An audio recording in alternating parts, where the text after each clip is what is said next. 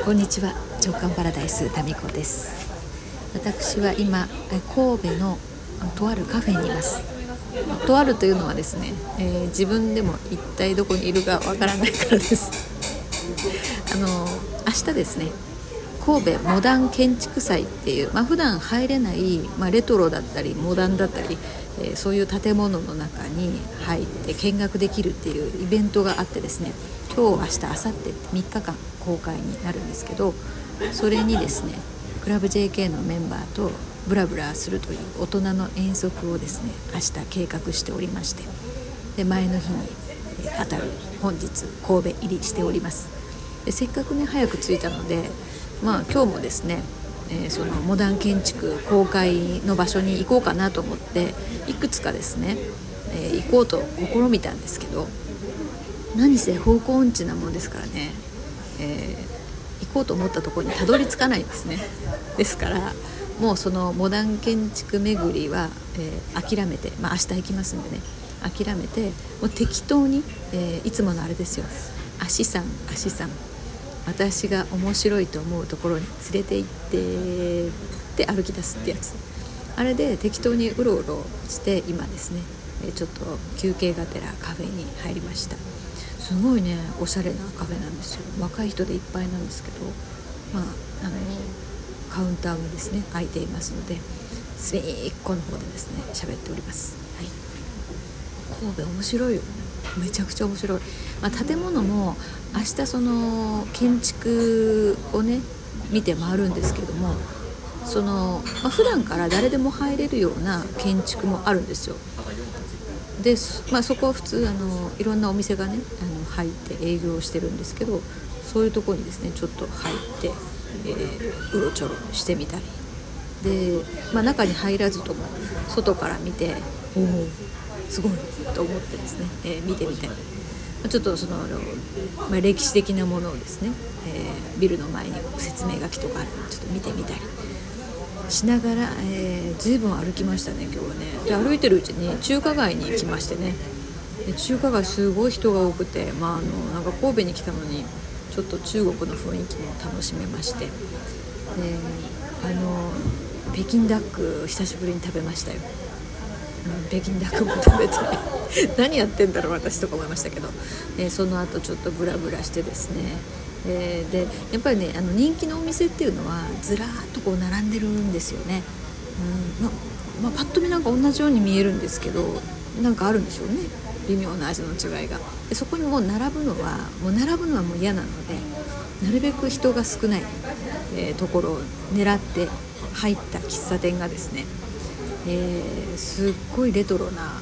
喫茶店で入り口が狭くてですねその中華街の中でもうーん見えない人には見えないんじゃないかなみたいなそういう感じの「トキ」っていう、え、喫茶店でしたけどもそこに入ってコーヒーを飲んでおりました。でそこは2人のですね年配の女性が営業していてカウンターに入ってですねであのちょっとこう背中がね丸いおばあ様と、えー、もう1人白髪の白髪の女性が2人で、えーもうすごく忙しそうにですね対応してました。ちっちゃい喫茶店なのでそうだな12 10人ぐらい入ったらもうてんてこまいみたいな感じみたいですね。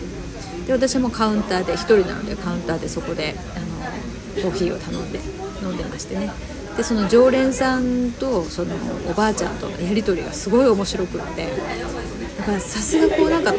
う関西の方ってトークがうまいなってこのコミュニケーションがうまいなって言ったらいいのかな、うん、あのイントネーションも相まってですねすごいこうなんかあったかい会話が繰り広げられていたのが面白かったです。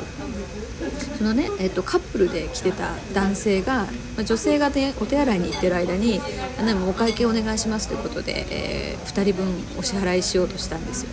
だコーヒーが1杯550円で2人分なので1100円だったんですね。で男性はちょうど1100円払おうとしたところ、えー、100円がなかったみたいで「ごめんな」とか言って「2000円からで」っつったらあのおばあ様が多分70代中ほどか後半かぐらいな感じの、えー、お店の方がですね1100万円やでっていう うわこん本当にそんな風に言うんだってこのね何百万円っていうその桁を大きく言うっていうその関西ならではの文化っていう認識が私なんかあるんですけどうわーなんかリアルで本当に言うんだなっていうのめっちゃ感動して、えー、一人でわーってなってました。で1100万円って言ったらその男性が「わあさ10年ぐらい働かないかんな」っていうことを言ってましたねそしたらもうそのおばあちゃんがあのまだ若いんだからもういっぱい働きなさいみたいなことを言ってるんですよ。そしたらいやその男性が「いやいやもう若くないんですよ」と。でもう 30, 30代なんですって。若いよね。30代なんですっていうことを言ったらですね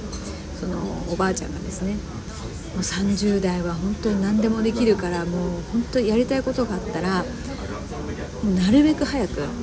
あれだねって30代にやりたいことに片足を突っ込んどきなさいみたいなことをですねあのおっしゃってましたね。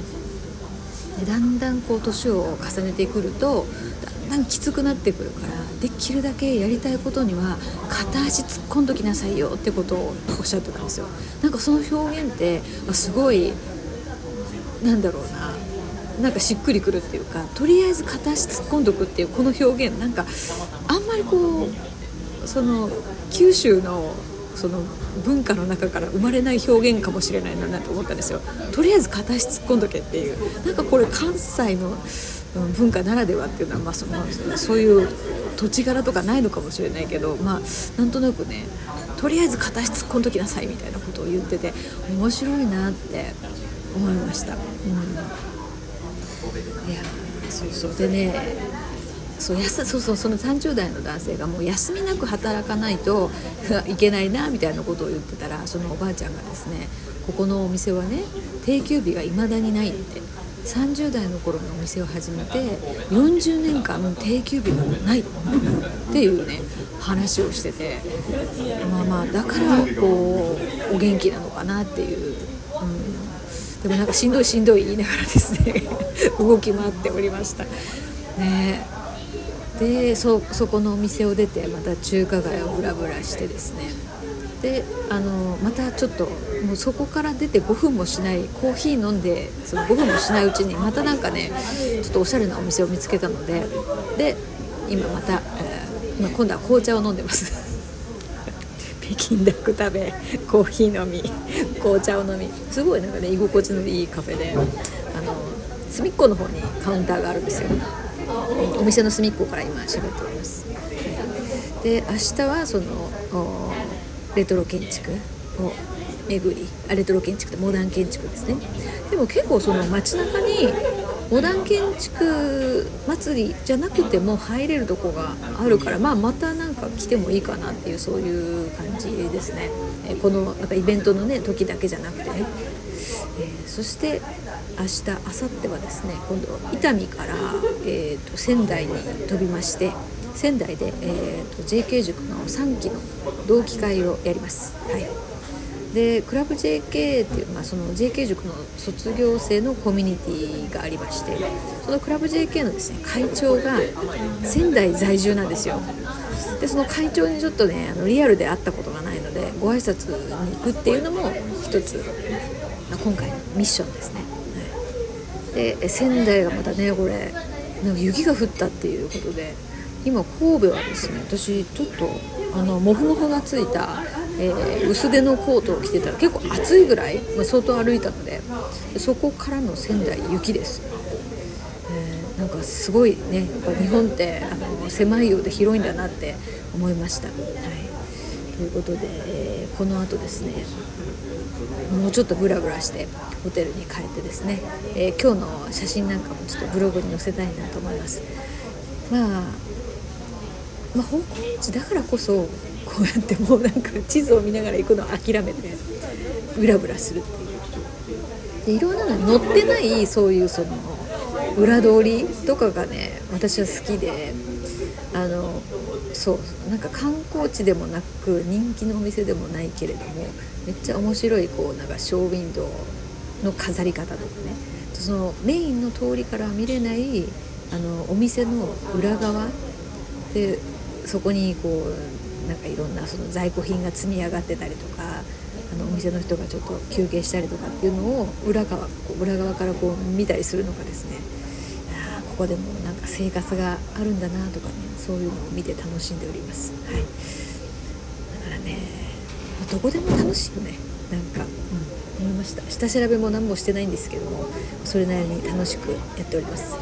じゃ今日の夜はね夜どうしようかな。まあ、もう何も決めてないんですけど夜は夜でまたなんかいい感じのお店を見つけられたらいいかなと思っております。